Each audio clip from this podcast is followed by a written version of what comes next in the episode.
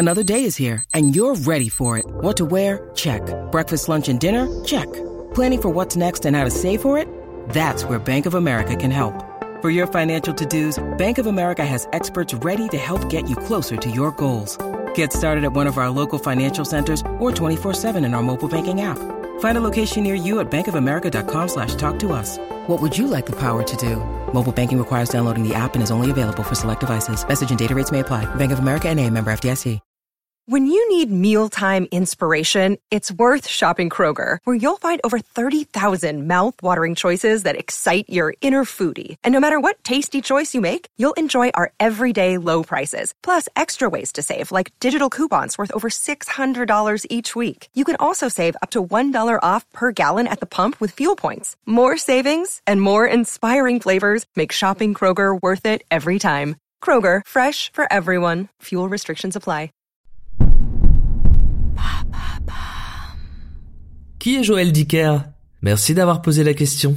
En moins de 10 ans, il est passé de l'anonymat au succès, jusqu'à devenir en 2020 le plus gros vendeur de livres francophones de l'année avec son dernier best-seller, L'énigme de la chambre 622. Une enquête policière à tiroir, écrite comme un feuilleton, matinée de drame et de romance à l'eau de rose avec des rebondissements, beaucoup de rebondissements, vendus à plus d'un million d'exemplaires. Le tout se passe en Suisse, d'où est originaire le jeune auteur à la belle gueule, Joël Dicker. Une nouveauté dans la recette de l'écrivain qui faisait jusqu'ici dérouler ses intrigues dans les décors plus prévisibles des États-Unis. Mais qu'est-ce qui fait sa particularité à ce Joël? Sa particularité, c'est la vérité sur l'affaire Harry Kéber, un roman sorti en 2012 alors qu'il n'avait que 27 ans. C'est dans ce livre qu'il invente la fameuse recette citée plus tôt, et ce sera son premier succès, même s'il s'agit en réalité de son second livre publié. Et quel succès En 2015, il en avait déjà écoulé 3 millions d'exemplaires, mais c'était sans compter l'adaptation en série pour TF1 du non moins célèbre réalisateur Jean-Jacques Hano, qui a relancé les ventes de plus belle. Le livre sera traduit dans le monde entier et deviendra un véritable phénomène littéraire. Toutes ces œuvres suivantes suivent la formule d'Harry Kéber à la lettre, et malgré une critique qui s'étiole au fur et à mesure, le public est toujours au rendez-vous à la sortie de chacun de ses pavés. C'est toujours un événement de librairie à gros tirage. On parle de 400 000 exemplaires imprimés rien que pour le dernier titre. Oui bon, un auteur de page turner policier grand public qui fait des best-sellers, c'est pas si exceptionnel que ça, non? C'est vrai, mais la curiosité est ailleurs. Je parlais de critique il y a quelques secondes,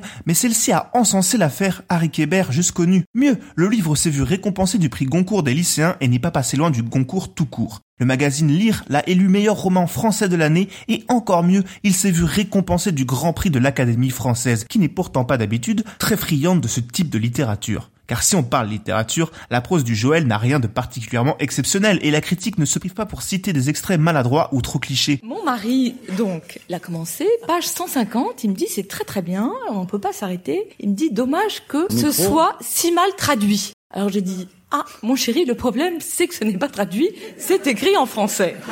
Alors là... Elle reconnaît aussi que ça se lit tout seul, mais c'est le cas de beaucoup de livres populaires qui n'ont pas le droit de se voir, eux, auréolés aussi prestigieusement, bien au contraire. Et le scénario, lui, il fait furieusement penser à La Tâche de Philip Ross, un classique du XXe siècle, ce qui attire la foudre de plusieurs critiques comme celle du Nouvel Ops, qui décrit l'objet comme un roman easy reading, facile à lire, de faux faussaires et de tâcherons admiratifs. Hum, sympa. Alors j'ai jamais compris en quoi être un écrivain dont on lit le roman en tournant les pages avec plaisir est une insulte. C'est comme si on dit à un réalisateur, je vais t'insulter, mais en fait, euh, quand je regarde ton film, bah, j'ai pas envie de changer de chaîne. Au contraire. Alors, que penser de tout ça? Est-ce grâce à l'influence et au soutien de son éditeur Bernard de Fallois, celui-même qui avait publié Marcel Pagnol à l'époque, malheureusement décédé aujourd'hui, et qui était pour Dicker un mentor? Le mystère n'a toujours pas été éclairci. Dicker se retrouve donc avec un statut flou pour la critique et le public, celui d'écrivain primé, mais avec une production qui rappelle plus les succès d'un Musso ou d'un Lévy que du Deep Proust par exemple. De son côté, lui, l'auteur qui a grandi au milieu des livres continue de se consacrer à l'écriture de ceux-ci. Cela fait longtemps qu'il a quitté son job au Parlement de Genève, afin de se lever tous les jours rigoureusement à 4 heures du matin pour s'installer à sa table d'écriture et y faire courir sa plume en un pro, dit-il, sans plan précis, sans savoir ce qu'il adviendra de ses personnages, ni comment se résoudra le mystère de son intrigue en cours. Maintenant, vous savez. En moins de 3 minutes, nous répondons à votre question. Que voulez-vous savoir? Posez vos questions en commentaire sur les plateformes audio et sur le compte Twitter de Maintenant vous savez Culture.